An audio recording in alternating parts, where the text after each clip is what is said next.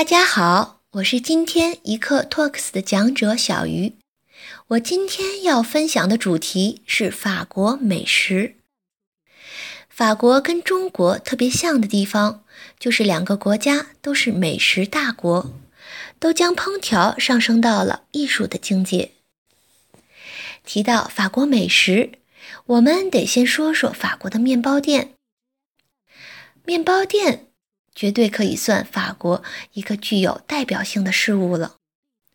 连法国谚语都三句话不离面包，形容某人心地善良，说跟面包一样好；赚钱谋生，说挣面包；走到生命尽头，则说对面包没了胃口。面包是法式饮食结构的主食，面包之于法国人。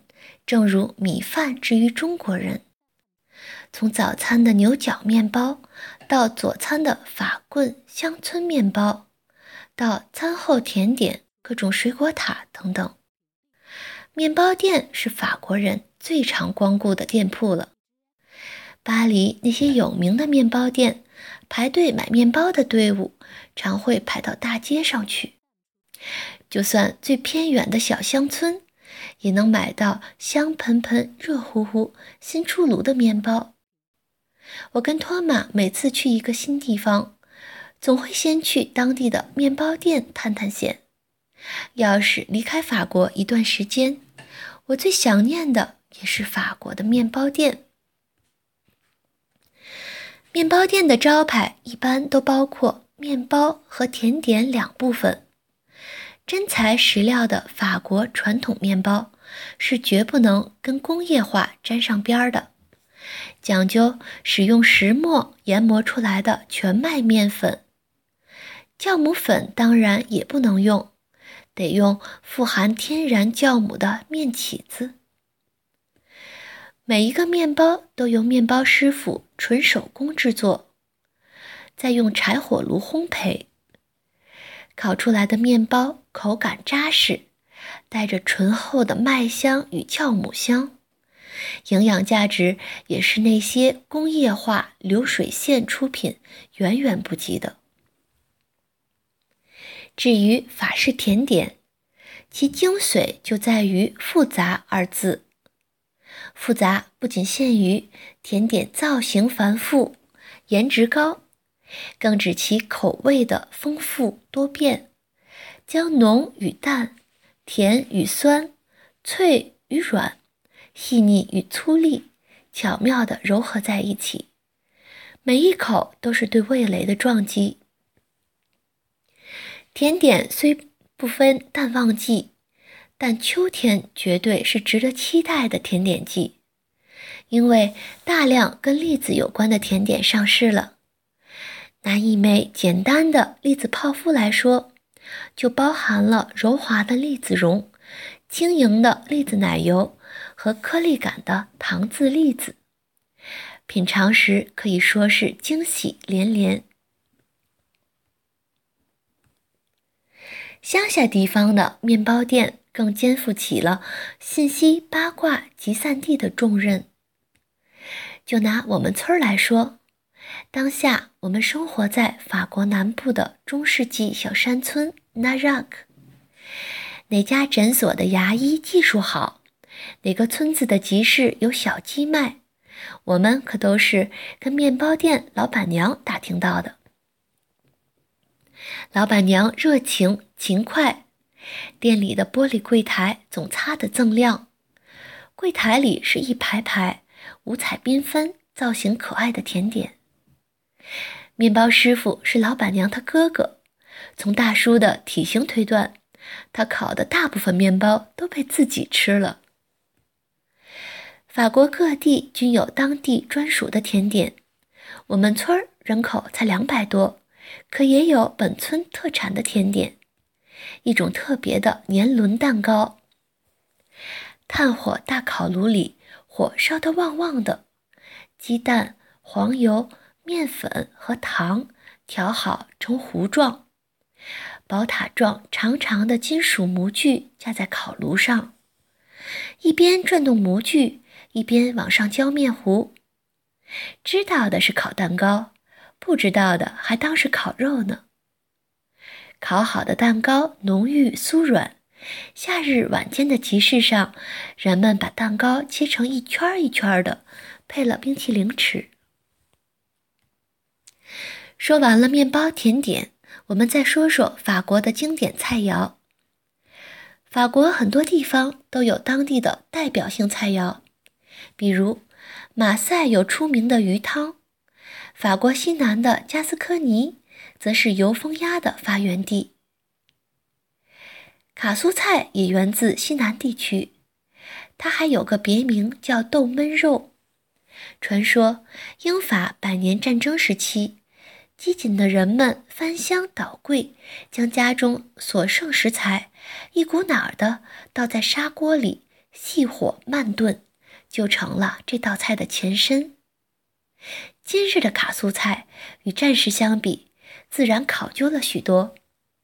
除了大白扁豆、猪肋排和图卢兹香肠外，还要加入肥鹅冻、高汤、大蒜以及。百里香、月桂、肉豆蔻等几味香料，经过数个小时的熬煮，就收获到一大锅香稠浓郁、足够为一家人提供能量的乡村美食了。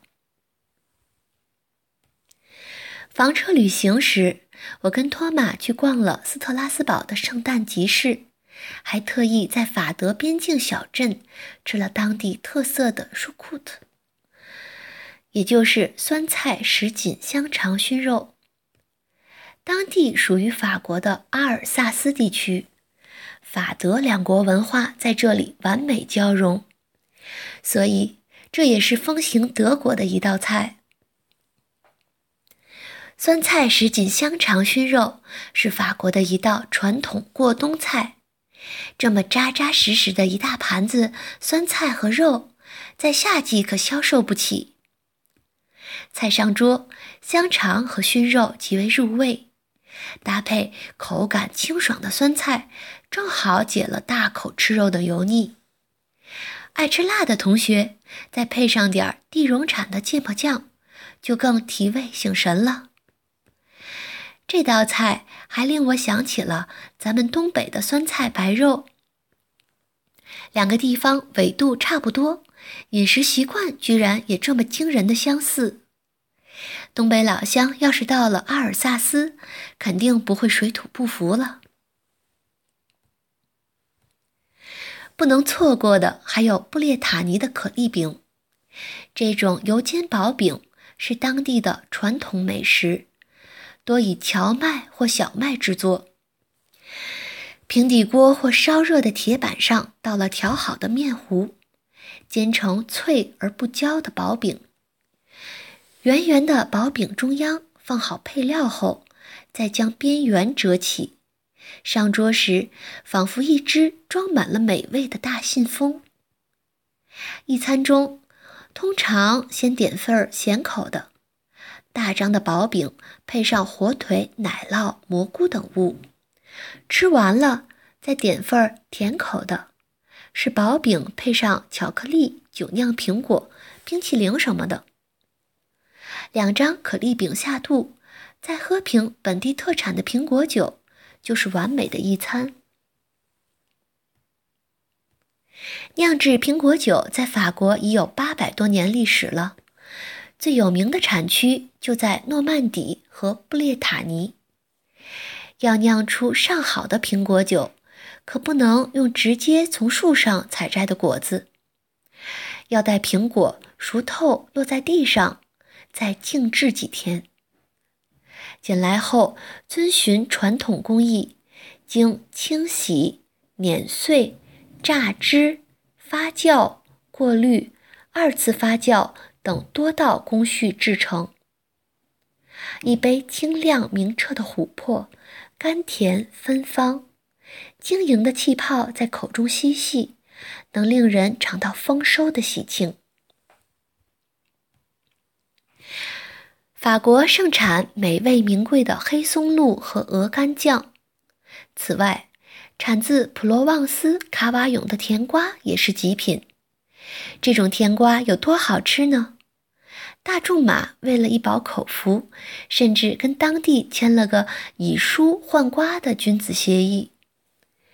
他为当地图书馆捐赠了几百册巨著，只求每年送他十二个甜瓜。普罗旺斯还特产一种糖渍水果，带着清甜的果香，闪着晶莹的光，是一枚枚小巧玲珑的水果木乃伊。原料是精选的顶级普罗旺斯甜瓜、草莓、杨梨和橘子，浸于高浓度的糖浆中，利用高压渗透原理吸出水果中的大量水分，同时高浓度的糖也抑制了细菌繁殖，水果们就这么青春永驻了。在亚维农旅行时。我跟托马常常从糖果店出来，没走多远，就吃光了一大盒子糖渍水果。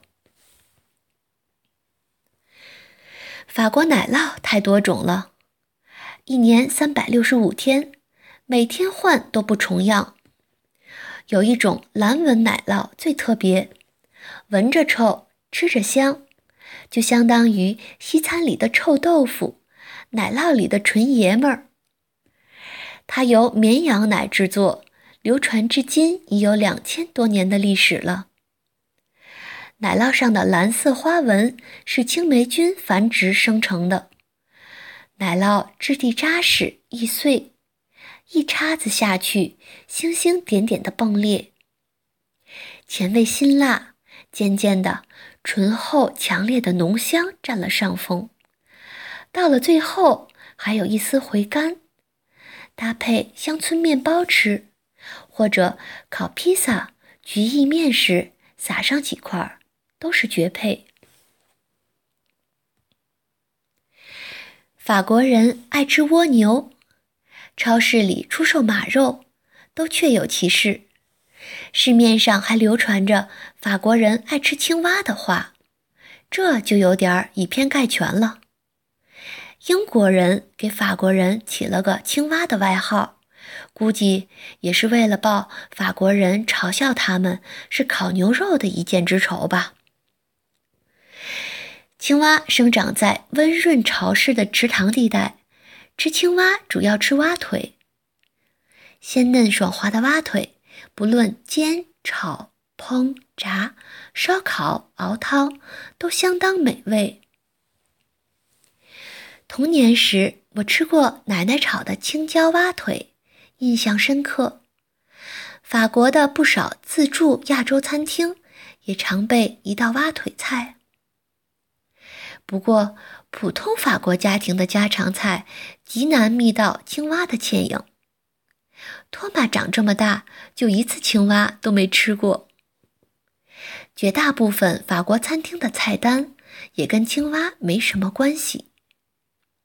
只有法国东北以矿泉水出名的小镇维特，对青蛙情有独钟。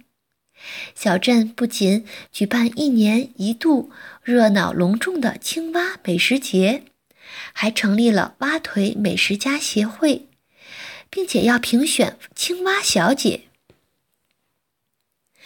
青蛙小姐又被称为蛙腿小姐，其评选标准顾名思义。必须有青蛙般匀称健美的双腿。目前倒没听说要考核候选女士们跳高、跳远这类弹跳类项目。看来，所谓蛙腿，还是只求形似吧。